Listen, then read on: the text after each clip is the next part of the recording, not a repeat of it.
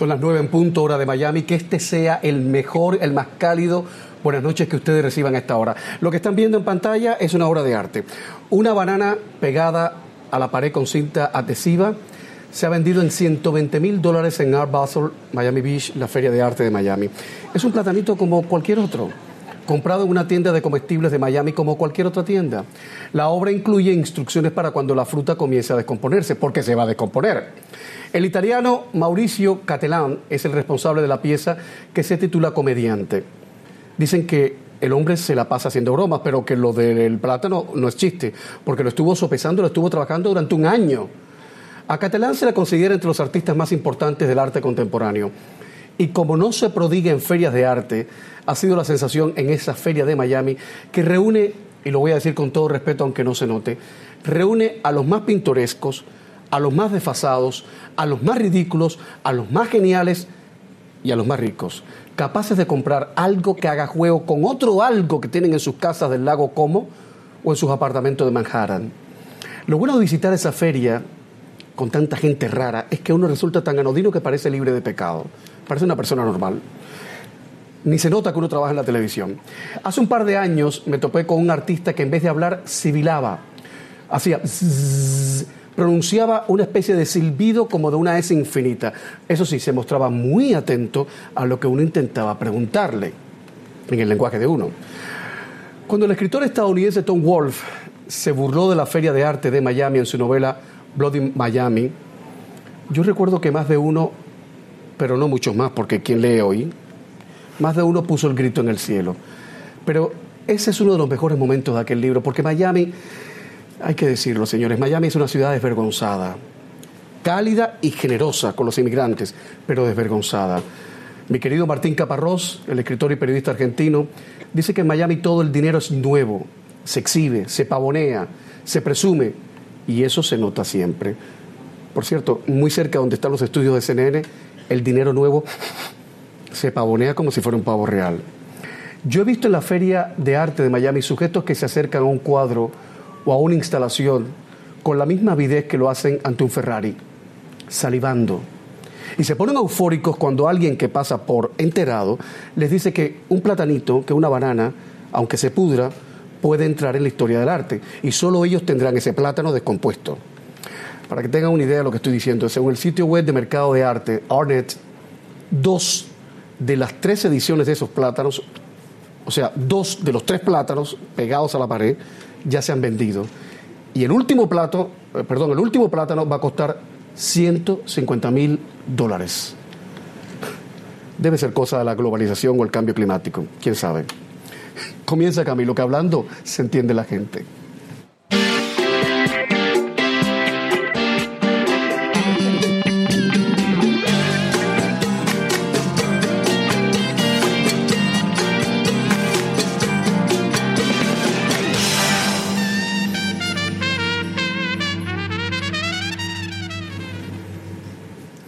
Primera invitada, nació en La Habana, creció en Venezuela, comenzó a estudiar flauta a la edad de nueve años y ballet y teatro musical desde los seis. O sea que esta niña nació artista, ¿eh? que quede claro.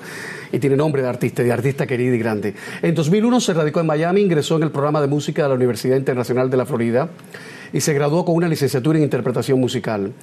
Presentadora de televisión y notable, notabilísima flautista capaz de tocar como nadie a Mozart y cantar una guaracha o una balada sin sobresalto alguno.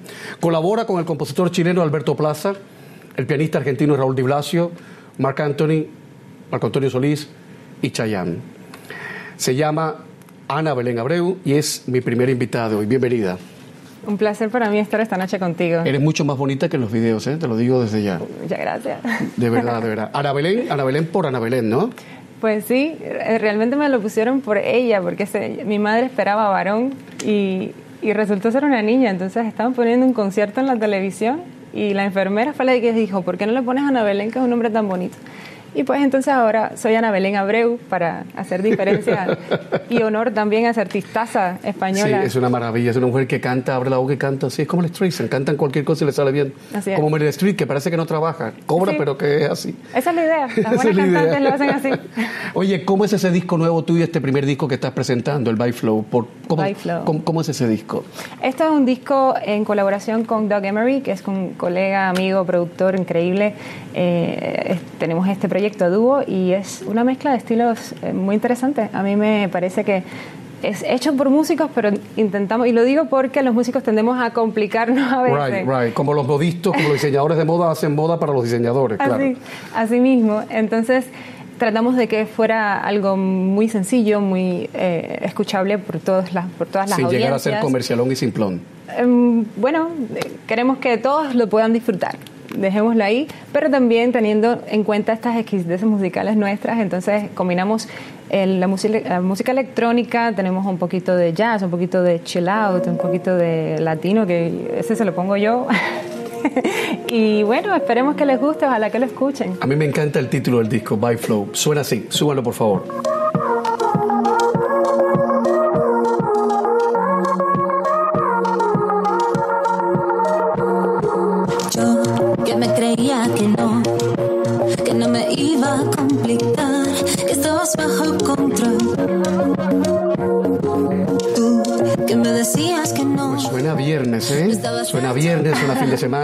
Semana, a buena onda, a pasarla bien. Y son temas compuestos por ti. Correcto, letra y música mía, en colaboración con Doug Emery, con su maestría y su magia a la hora de producir y arreglar. Eh, Fue un proyecto que hicimos eh, experimentando, cambiando, sentándonos, ¿qué hacemos? ¿Qué ponemos acá? Mejor está muy complicado, vamos a simplificarlo, pero que tampoco suene demasiado gastado. Eh, Pero con todo el tiempo del mundo, ¿no? Imagínate que empezamos a hacerlo hace nueve años. es que estamos tan a, a ocupados. cocinarlo lentamente. El primer tema se llama Yo no sabía y el álbum está disponible, me dicen, en todas las plataformas digitales. Eso es correcto, en todas las plataformas. Lo que intento, Ana, es ubicar el tipo de disco, este tipo de disco tuyo. O sea, a ver, una persona que le guste la música, ¿cómo hacerlo para no parecer esquemáticos? Una persona que oiga la radio comercial, que no oiga el- las plataformas digitales, le puede gustar tu disco. Sí, Una persona que solo vea televisión en español, le puede gustar tu disco. pues yo creo que sí. Una persona de mi edad, que de mi edad quiere decir adulto en transición, hello, le puede gustar tu disco. Pues por- yo creo que sí. Entonces- Esa era la idea, que le, que le gustara. Entonces puede ser un buen regalo para Navidad, ¿no? Hombre, pues por supuesto. ¿Quién Es- hizo el arte del disco que me ti. encanta? Muchas gracias, corazón. ¿Quién hizo el arte del disco? Porque me encanta la portada. Mira, esto lo hizo Fabricio desde Colombia, a cual quiero agradecer también, aprovechar. Y las fotos son por Lisa Richards, eh, excelente amiga, y Rey Cabello. Así que qué bueno que me das la oportunidad de agradecerles. Que nunca se hacen esas cosas. Así ¿sabes? mismo. Y, y son mucha gente la que ha... Tú has dicho que la flauta, que te gustó la flauta porque la flauta de alguna manera emula con la voz humana, dijiste una entrevista, Así es. y, y con la forma de hablar de los cubanos. Eso nunca lo había oído, a no ser que fuera Richard Ewe de la- del Aragón o, o José Luis eh, el Tosco. Eh, Ajá, sí, los maestrazos lo- los maestros, pero de de, verdad. música. De verdad, la flauta eh, de alguna manera tiene que ver con esa manera que hablamos los cubanos. Hombre, pues, ¿qué tú crees? No sé, es que por lo menos los habaneros hablamos tan raro.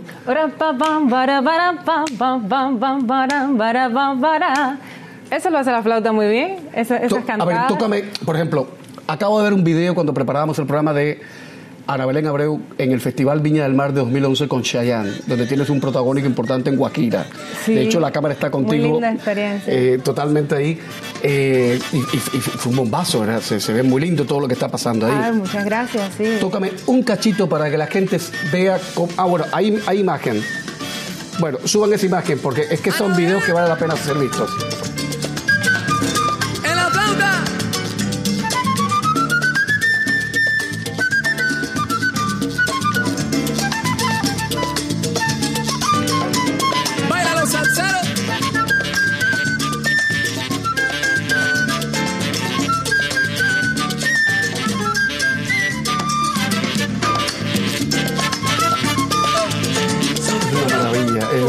Flauta es una maravilla. Oye, pero se- sí iba bien buscaron, con todo. buscaron Iba con bien con cuidado. todo. ¿Te acuerdas en qué momento se grabó eso? ¿En qué circunstancias? Esto fue en un evento, no recuerdo si fue en el Wasco Center de UM, pero sí sé, sí, sí sé que es con MPP Eh, eh, Productions. y es aquí en Miami. en Miami, sí. Es aquí en Miami. Por cierto, ese es tu estudio de música. En, en, en mi estudio de música. Déjalo ahí, porque sí. quiero que me expliques qué haces ahí. ¿Qué hago ahí? y quiero que Claro. nos vayamos a la publicidad con ese sonido, porque hoy es viernes y hay que disfrutarlo. Súbalo, por favor.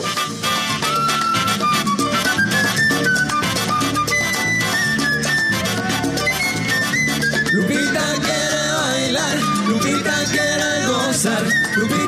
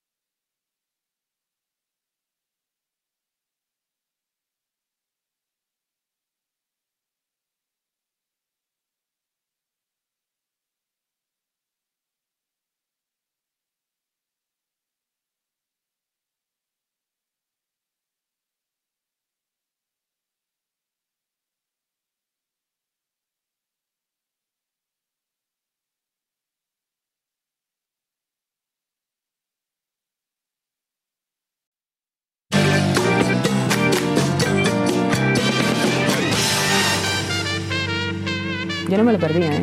By the way. Estábamos poniendo, poniéndonos al día con Ana Belén Abreu, porque es compatriota, porque eh, llegó aquí en el 2001, pero antes había estado en Venezuela, su familia se fue a Venezuela, pero vino el, el- el malentendido ese en Venezuela y han terminado eh, en Miami. Nunca se entendieron. Nunca se entendieron las partes, ¿no?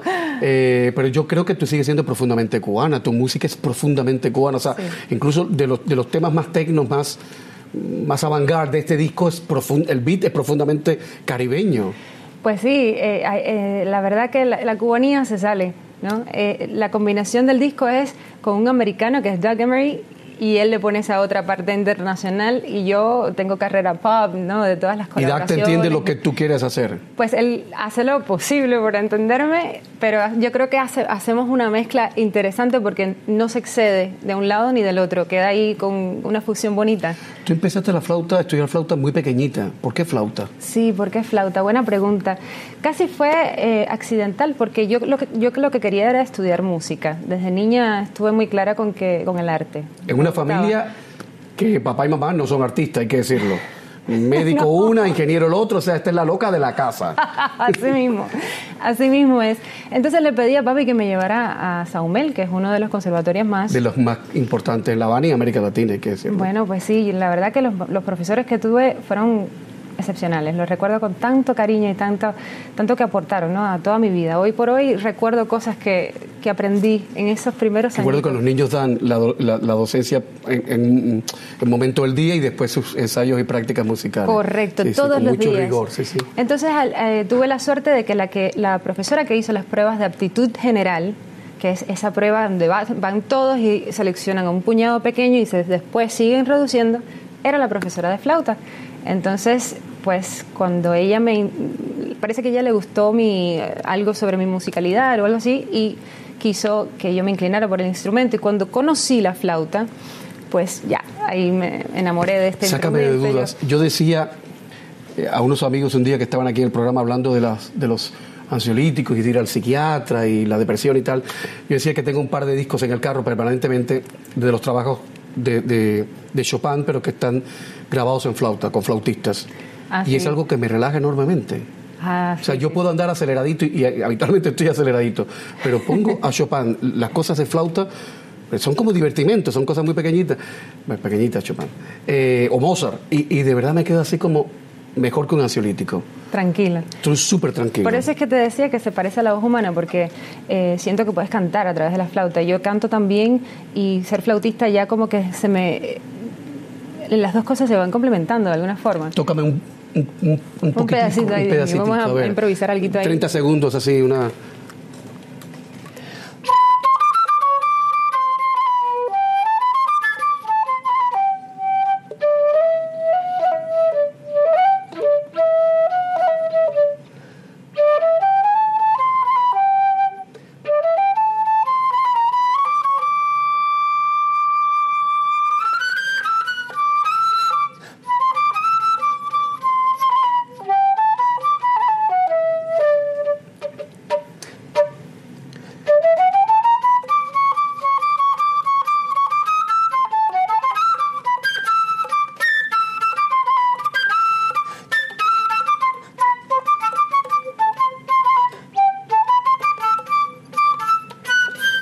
El manicero, el manicero, que, es- que es tan lindo, ¿no? Muy. Oye, eh, ¿cómo es trabajar con Chayanne? Porque hiciste la gira de Chayanne. Sí, sí, ¿Cuántos, ¿Cuánto tiempo estuvieron girando juntos? Yo eso fue una gira eh, bastante larga, eh, la gira No hay imposibles para aquellas seguidoras y seguidores, eh, muy bonita, muy bonita Pero gira. ¿cómo tú conectas con Chayanne? Tú le dices, Yo oye, soy Ana Belén, soy flautista, ¿cómo es la cosa? Fíjate que eso fue por eh, estar tocando en bandas locales y cantando. Entonces, a uno de los, de los eh, integrantes de su banda en ese momento me vio y me sugirió para una audición que hubo acá en Miami y pues me seleccionaron entre varias candidatas que, que estaban. ¿Cómo es estar trabajando varios meses con Chayanne? Fueron años de trabajo. Ah, fueron años. Fueron años de trabajo con, con Chayanne y es una experiencia muy bonita porque ¿Es exigente el hombre? es exigente él como artista y además hay un equipo de trabajo.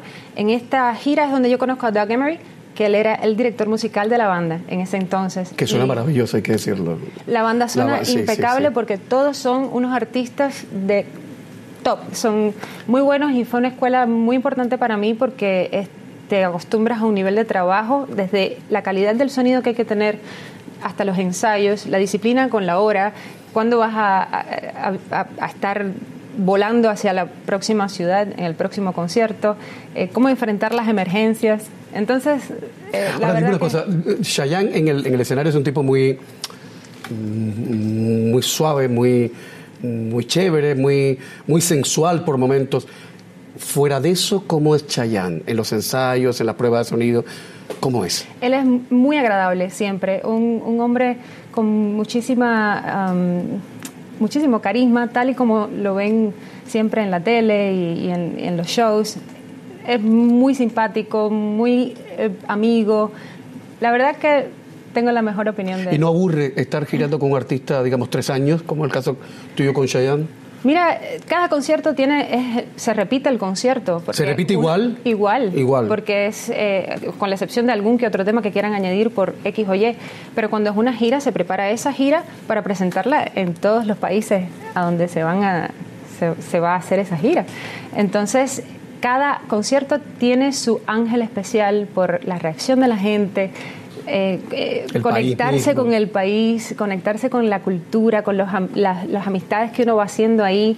Eh, y en la, en la música, yo que vengo de la música clásica y que para tú preparar un concierto o una sonata, lo que sea que vas a tocar, tienes que repetir esa sonata tantas veces antes de esa única vez que vas a presentarte ante un jurado, si es una competencia o un concierto, eh, hay que ponerle algo distinto aunque sea la misma música, ¿no?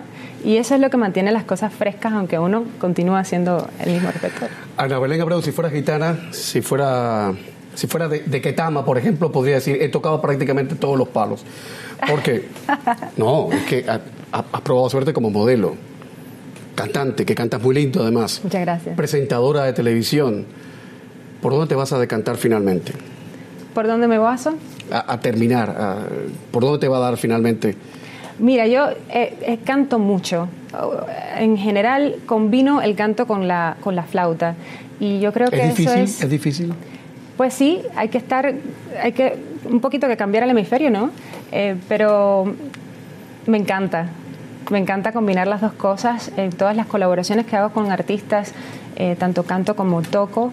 Y, en mi disco, bueno, eh, es casi todo vocal, pero también toco en, en una canción. Y más adelante, más adelante, cuando hagamos todas las presentaciones para By Flow y, y, y esas cosas, también vamos a hacer mucha. ¿La televisión la tienes todavía en el radar? ¿Te gustaría de verdad hacer televisión en Me serio? gusta mucho la televisión, la verdad que sí. Esta grabación de este programa eh, aún está en grabación, como hablábamos, y, y es una experiencia única. Aún- Es un programa de entrevistas, básicamente con artistas. Pues sí, es un programa donde entrevisto a cantautores, productores, gente que está delante de cámara, pero también detrás de cámara.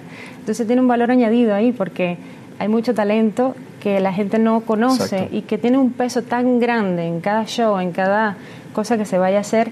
Para mí es una experiencia nueva, así que mi respeto.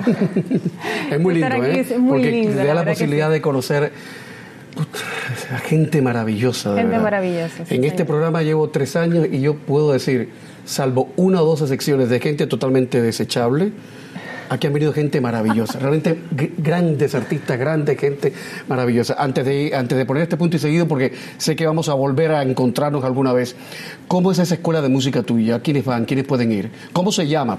Bueno, se llama ABA Music Studio. ABA, ok. ABA como ABA, como mis iniciales. Ana Ah, ya, ya. ABA, ya, ya, ya. Eso. Y es aquí en el sur de la. Florida. Sí, sí, estamos en Aventura y es un programa de música que eh, ha crecido rápidamente. Estoy muy bueno. contenta. por- Pero para niños, adultos, para todos. Todas las edades bienvenidas. Yo trato de empezar con cuatro años y medio en adelante. Y ya a los cuatro años se puede empezar a estudiar música, como Dios manda. Sí, sí se puede, sí se puede y es, de hecho lo recomiendo porque realmente comienzan a, enten- a entender las bases de la música de una forma que se vuelve se, se- se vuelve second nature, se vuelve algo natural en Una ellos. segunda, una segunda piel, digamos, ya. Sí, sí, sí. Y la verdad que eh, puedo recomendárselo a- desde esa edad con confianza a la mayoría de los niños. Ana Belén Abreu, es un placer que hayas estado en el programa. Es un placer para mí estar aquí. Compatriota talentosa.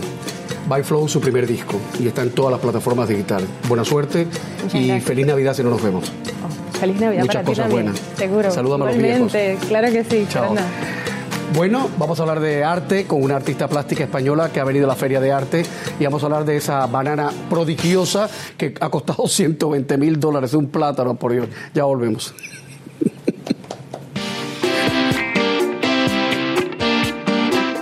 Sigue Camilo por Facebook y también en Twitter.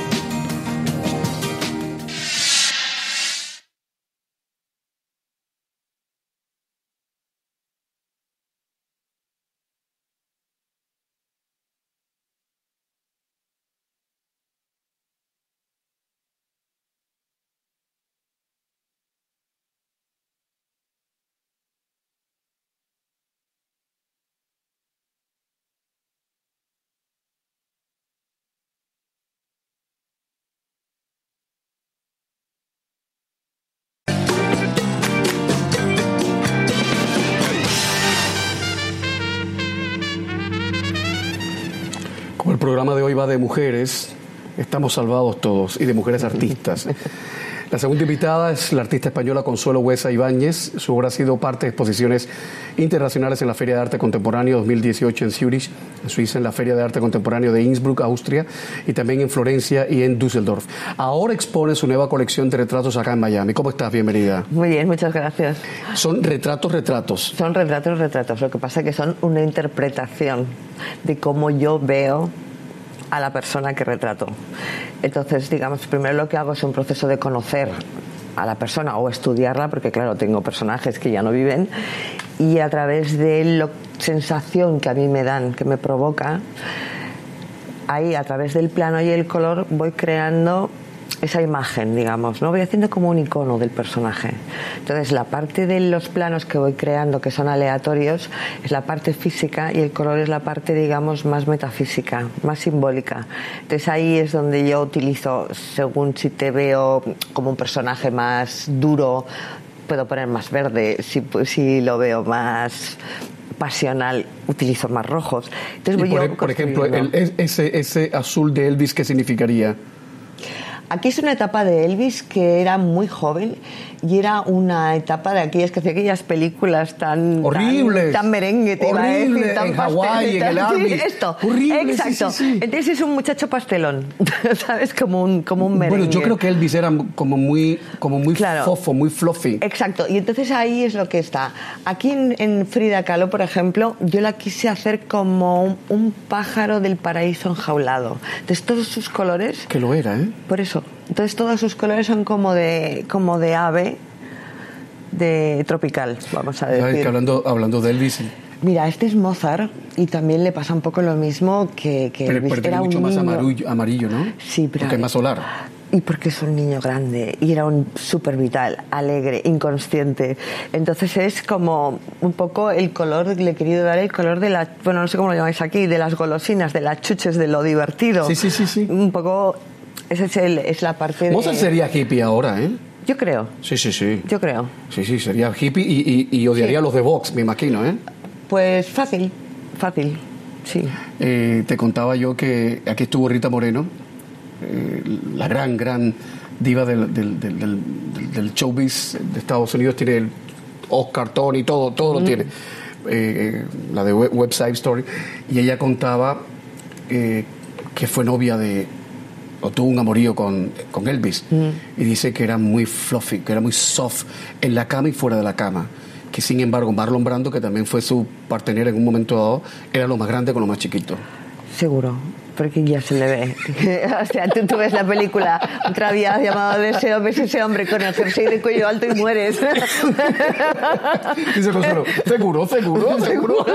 Seguro. Consuelo Huesa Ibáñez, y esto es importante, se formó en diseño industrial e interior y sociología. Me imagino que debe ser fascinante para una persona que después hace arte eh, tener una base de sociología y, y eso se ve en los retratos de alguna manera, ¿no? Sí, y psicología también teníamos como Psicología. asignatura psicología y, y de alguna manera es que a mí me llama mucho la atención la- las personas y las miradas. O sea, digamos, yo tenía un proceso durante mi vida diga, que pasé de pintar figurativo a pintar abstracto a de repente empecé a interesarme la gente. Yo estaba en mi mundo de mi, de abstracto tal y las miradas, intentar ver qué había más allá. Entonces un poco es lo que he querido. Retrato, ver, mirar el qué siento cuando te tengo al lado. Entonces un poco, digamos, yo hago retratos de personajes conocidos, también hago retrato por encargo, pero sí tengo que conocer al- a la persona a retratar. Hay gente que no te dice nada su mirada, Sí, políticos, artistas, gente de todo tipo. de todo tipo. O sea, Eh, pero eso significa que no son empáticos o que simplemente no te llega la señal que a mí no me llega. Ya, ya. Claro, la que interpreto en este caso soy yo. Si a mí el personaje tiene un- una mirada que no me dice nada, pues no me dice Entonces ligar contigo, mujer, debe ser difícil, ¿eh? Bueno, eso es como todo. Química. si hay química, hay química. Si no hay química, ya puedes hacer lo que quieras. Que no, no, se deja provocar, ¿eh? No se deja provocar. Eh, Consuelo estudió Dime. diseño con Javier Mariscal y ahí Sí. se me hace la boca agua. Eh, ¿Cómo fue aquello? Bueno, fue la época, yo creo, más, más, ¿cómo te diría yo? Más progre de, de, la, de Barcelona, que estábamos todos viviéndolo todo al máximo, con el diseño puntero. Era un que hombre... Barcelona ha dado mucho diseño. Sí, ¿eh? mucho, mucho, mucho, mucho, mucho, mucho. Y, y que todavía quedan piezas. Esto- y, y Mariscal era un profesor, la verdad, muy excéntrico, muy divertido. Mm, A veces llegaba en unas condiciones un tanto curiosas. No era nada ortodoxo, ¿no? No, nada, de nada, de y siempre nada. con esa imagen del pelo rizado. sí, sí, así. sí, sí, ya desde joven.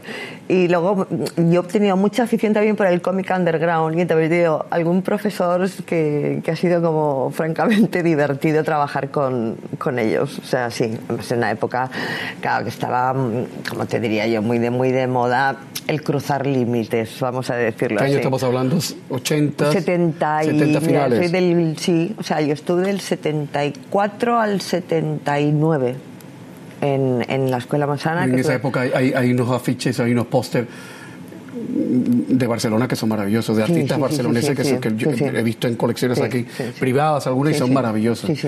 Y, No, había, había un, era un momento cultural muy y Mariscal importante. mostraba sus piezas, sus, sus muebles, sus, sus sillas, sus cosas. Sí, todo el mundo, todo el Qué mundo, digamos, eh, había, había mucho, mucho movimiento, a nivel cultural y a nivel creativo, y se fomentaba, y, y la verdad que era como muy bonito. Y además Barcelona era una ciudad que estaba muy abierta a gente de fuera, que ahora pasa menos por el tema de, de la lengua, Sí, ¿no? sí, sí. Es una complicación. Pero en la época en la que yo era estudiante había gente de, de todas partes. Antes de ir a publicidad, Consuelo, ¿en Dime. qué galería estás exponiendo tus retratos ahora? En estos momentos tengo, la, tengo obra en Luxemburgo, tengo obra en Marbella y tengo obra en Barcelona. Anda. sí, estoy así como... Estás tú como Amazon en todas Sí, partes, ¿no? como- pues casi, casi. Entonces lo que he hecho es dividir un poco la parte de Marbella, que es más turística, vamos a decir tal. Tengo personajes más, pues bueno, como Elvis o como Freddie Mercury, Michael Jackson, tal. Barcelona tengo lo que yo llamaría la serie que titulé como creadores, que tengo Miguel Ángel, tengo Leonardo da Vinci, tengo, tengo a Mozart, Beethoven, Freud, Madame Curie. ¿Y en Luxemburgo? En Luxemburgo ahora sí me han llevado justamente a Freddie Mercury y a, y a Michael tú. Jackson. Sí, porque estoy con una galería que se llama Excel Art Gallery de Marbella, y entonces ellos son los que me han llevado a todas estas ferias. Quiero poner publicidad y a la vuelta hablar de las galerías, de las pequeñas galerías y de los grandes marchantes, los mega marchantes y qué está pasando en el mundo del arte. Porque a veces uno tiene la precisión de que no entiende nada lo que está pasando y a lo mejor los artistas lo entienden y tú me No. ayudas. No te ayuda nada. Publicidad y estamos de vuelta. No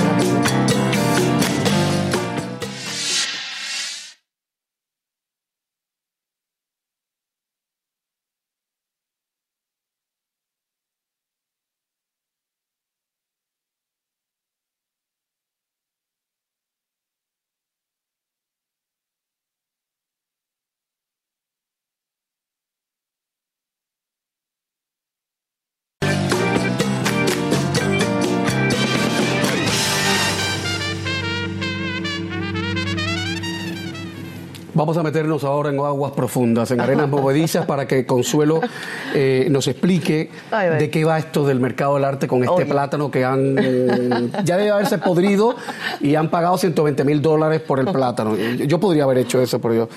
Eh, la gente mira con muy mala cara, Consuelo, a los mega marchantes. ¿Tienen razón en mirarlos con mala cara?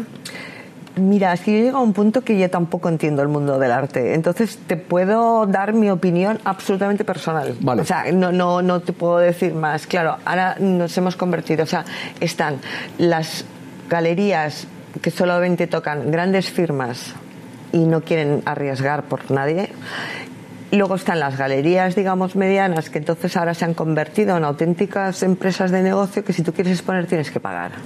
O sea, no arriesgan. O sea, el artista encima de que pone la obra tiene O sea, que se ha alquilar. invertido todo, ¿no? Todo, absolutamente todo. No hay apuesta, no hay nada. Y luego está ese segmento extraño que es el de vamos a provocar, vamos a jugar. Que eso se lo pueden permitir cuatro.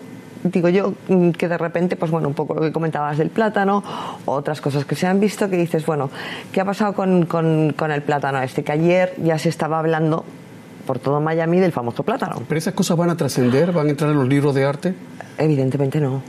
O sea, yo creo que no. O sea, el- que no estamos hablando de Man Ray ni hablando de los locos de- del Y surrealismo, esto es otra no, historia. No, no, no, ¿eh? no, y con todo el respeto, porque además, por lo que yo he estado leyendo, un poco este señor es un escultor hiperrealista y que cuando mm, trabaja, pues come plátano, tiene un plátano y tal, y quería hacer la, pues, su homenaje al plátano y pensó que mejor que poner uno natural. O sea, un poco ese es el, el de esto. Bueno, ha jugado. Y hemos entrado. Exacto. Y, y ha triunfado el hombre. ¿eh? Por esto. Claro. Quiere decir que de alguna todo manera. en el saco, en el saco Claro, y ya. que de alguna manera dices, oye, pues qué bien, lo han conseguido. Con un plátano y un trozo de cinta. Las galerías pequeñas están en peligro hoy. Sí. Sí. Sí, porque es que es un problema. A ver. La gente joven les cuesta mucho comprar arte. Estamos en un momento económico complicado. Entonces, claro, también hay mm, la fotografía ha entrado también, que no deja de ser también una forma artística importante de expresión, que, que son unos costes más bajos, por ejemplo, depende de quién es, pero que una, que una pintura o que una escultura. ¿Qué pasa? Que la gente joven necesitan los dos sueldos de la pareja para, para Claro, salir claro. adelante y tal. Claro, ¿quién se compra una obra de arte? Complicado, complicado. Entonces, lo que los que tienen dinero apuestan por firma porque ya van más a inversión. Y ese segmento, pues que antes, pues bueno, que decías, oye, pues tengo X dinero y me apetecería tener pues, pues, pues una buena pintura en casa. Cada vez Ya es muy difícil. Ya es más difícil porque están los pósters, están los dibujos, está la fotografía, están estos centros que venden, bueno, comerciales que te venden por dos duros algo que, que queda aparente, que, da- que decora. Pero ¿qué queda después de, de- de una persona o de un país, porque son naciones también, que compran algo en 100 millones de dólares? Ya, ahí no, de ahí para allá no hay más pueblo.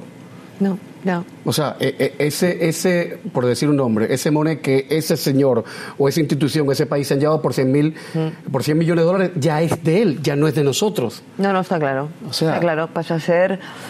A ver, de alguna manera mm, acabas viendo, pensando que lo que está... O sea, se convierte algo en un objeto de deseo. Y ese objeto te lo llevas, porque yo lo deseo. Pasa a ser codiciado por un montón de gente. Claro, a veces dices, es que no hay nada mejor para un artista que un coleccionista te compre, o un famoso. Porque entonces viene, yo también lo quiero. Claro, claro, o claro, sea, claro. es directo. Aunque no te interese, claro. Que- que- que aunque no te guste nada. Sí, sí, sí. Yo también lo quiero. Entonces ahí entramos en una, en una bueno, A ver Pero hasta qué, dónde qué me lleva. simplones somos en el fondo, Pues sí, ¿no? un poquito. Oye, en el año 1970, escuchen esto, había solo tres ferias de arte importantes en el mundo, tres. Hoy hay más de 300. Mi pregunta, Consuelo, ahora que está en la Feria de Arte de Miami, que conste que lo, lo que he dicho del plátano no va contra la Feria de Arte de Miami, lo que he dicho de la gente estrafalaria que va a la feria no es contra la feria, que vaya el que quiera, en fin. Claro. Eh, ¿Para qué sirve realmente una feria de arte? Pues para mostrar lo que está haciendo la gente en la actualidad, porque bueno, mm, somos muchos los que los que nos gusta el arte, estamos muy implicados, nos, nos tenemos, trabajamos mucho, nos esforzamos mucho y necesitamos mostrar. Y muchas veces el hecho de sacar tus, tus obras fuera también es, es decir, oye, te enseño, te, quiero explicarte lo que hago, quiero que lo veas y es la única manera. Ese es un buen escaparate. Sí, claro. Pero una feria como Miami el- es caro exponer ahí, me imagino.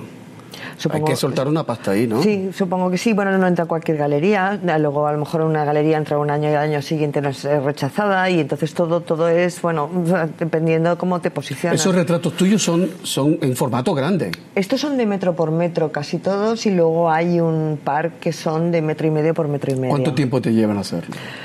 Pues unas 200, 250 horas cada. El de, el de metro y medio más, ¿eh? Que. Sí. ¿Y tienes tu estudio en casa? No. No, ¿Y no, tienes no. que ir a otro sí. sitio? Voy a otro sitio porque a mí me gusta pintar con gente. Ah, mira ese de Marilyn. Ah, Sí. ¿de verdad? ¿Con gente alrededor Sí, hablándote y todo? Sí, bueno, les dejo hablar lo que les dejo hablar y cuando no, como ya me conocen, pues ya no me hablan. O sea, quiere decir que ya. No, no, sí, sí. Sí, sí, yo necesito estar rodeada de gente. Entonces, eh, cerca de mi casa hay, hay un, un lugar que es una maravilla que se llama el Institut Barcelonès d'Art, que pertenece al Real Círculo Artístico de Barcelona. Entonces, allí se hace escultura, se hace cerámica, se hace grabado y también se pinta. Entonces, allí cada uno, hay gente que, que- que hace un tipo de curso y yo pues bueno, voy a pintar allí mis retratos y, está- y estoy feliz. Tú perteneces al círculo también. sí, sí, sí, ¿Se sí. paga una mensualidad o como Sí, la- sí. una mensualidad? Sí, sí, Ya, sí, ya. se paga una, una mensualidad, es una fundación sin ánimo de lucro. Y, y la verdad es que, mira, la frase que está en la entrada de donde yo voy a pintar es, eh, si te emocionas puedes aprender, si te apasionas puedes crear. Entonces, en ese lugar lo que hay es pasión por lo que hacemos. Y es- maravilla, y ¿no? es- y es- y- y entonces yo necesito estar así y ver cómo el que está a mi lado está pintando otra cosa completamente diferente y el que está un poco enfrente está ahí luchando para que no se le caiga el barro que está haciendo porque Pero qué maravilla, en un ambiente donde ya no hay espacio para la, la crispación No. ideológica ni política. No, no, no, nada, nada, ni, ni- nada. Ni, ni la cosa del fútbol tampoco, Nada, ni el Real Madrid, nada, ni Piqué, no. ni el Barça. No, no, no, no, no, que va, que va, Bendito que va. sea Dios, qué maravilla. Y tenemos ¿no? la radio puesta y canturreamos y, y nos preparamos café. Voy a poner publicidad, creo que es la última pausa de publicidad. Después te voy a preguntar algo, a ver qué. Porque de verdad, como no entiendo nada, te pregunto todo y tú me dices Sí. hasta dónde llegar. Publicidad y estamos de vuelta enseguida. Y atención a lo que viene, que es importante, porque va a pasar en este programa el próximo lunes.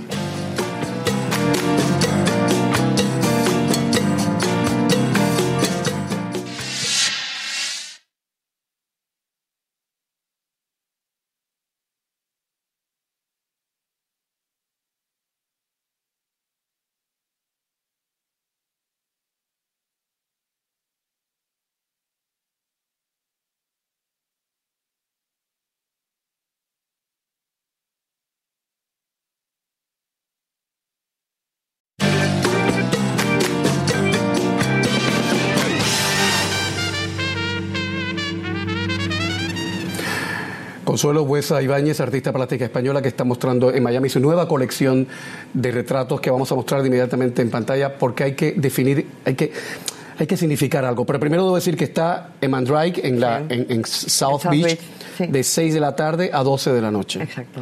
Eh, ¿Y lo que se está exponiendo se vende? Sí, sí. Ah, bueno, Sí, perfecto, perfecto. Eh, y hay que decir que esta mujer, todo eso que ustedes están viendo, parte de tres colores básicos, que son el magenta, el amarillo y el cian. Así es Exacto. como se dice. Exacto, yo, yo lo que hago es hacer mi propia paleta de color. Entonces lo que te comentaba antes, o sea, yo mm, ya una vez leído tal, lo que, lo, lo que quiero saber del personaje, lo primero que hago es pintarle los ojos. Ahí entramos, él y yo empezamos a comunicarnos. Ahí se define todo, ¿no? Sí. De alguna manera. Entonces ahí creo la paleta de color con los tres primarios. o sea, tú empiezas de cero, literalmente hablando. Sí, sí, sí. Yo hago primero el dibujo a grafito y luego, lo primero, los ojos. Que me mire o que mire. lo que yo Ya. quiero que mire. Y a partir de ahí empiezo a construir. ¿Y esos son capas de colores entonces? Sí, entonces yo voy haciendo los planos, voy haciendo al mismo tiempo el plano y voy creando el color. Los voy poniendo, eso aleatorio, lo que me va, lo que me va saliendo. Lo que pasa que como pinto Eso me con encanta, acrílico, Consuelo. ¿Por qué no lo dejaste así? ¿Y no hay nada que tengas así? no. No, pero esto es que para mí no es. Yo sé, pero para mí sí. No es que es muy, es, muy- sí. es que es maravilloso, la verdad. Bueno, esto No es- te entiendo, yo sé, vaya. Bueno, eh, digamos que eso es una parte que, bueno, de, de- de técnica, de academia, claro. de formación, pero luego en el fondo yo necesito el color para expresar lo que quiero. Oh, mira eso, por Dios. Sí, sí. Es que me encanta, ¿eh? Ahora tú vas a decir, pero este, este que tosco es que lo No, que no, más no, trabajo me da no le gusta. y lo- todo me gusta. Pero es que me fascina. A ver, Mira. a mí, por ejemplo, el, el- el hecho de dibujar con grafito, que lo hago, que podría no Ah, hacerlo. es grafito, grafito. Es lápiz, un lápiz vulgar, un lápiz. De la escuela, de ir a la Sí, escuela. sí, sí, sí, un, un 2H o tal, y con el lápiz voy haciéndolo y con el difumino tal. Lo hago primero para no perder el dibujo y después porque me relaja muchísimo, porque cuando dibujo con lápiz no pienso. Cuando ya pongo color sí tengo que pensar. Ese ya es un trabajo añadido. Y puede ser agotador. Eh, a ver, no. Es que soy feliz pintando, entonces eh, sí, sí cansada físicamente porque yo pinto pues casi 10 horas diarias de pie, no sé pintar sentada. Mm. Entonces es agotador en ese sentido, cuando llego a casa me duelen hasta las pestañas. Y la gente cree que coser y, y como es cantar y, y ya sale todo, ¿no? No, no, no, no, no, no. Oye, Consuelo, ha sido un placer, ¿eh? Ah, igualmente. Regresa pronto. Bueno, en cuanto pueda. Y cuando me caiga una platica, eh, nos vamos por ahí a Luxemburgo, a Mónaco, a ver qué hacemos. A ver el mundo. Siguiendo mi obra. Chao. Chao, Un abrazo, muchas querida. gracias. Buenas noches y feliz fin de semana para todos. ¿eh? Pásenla bien. Chao, chao.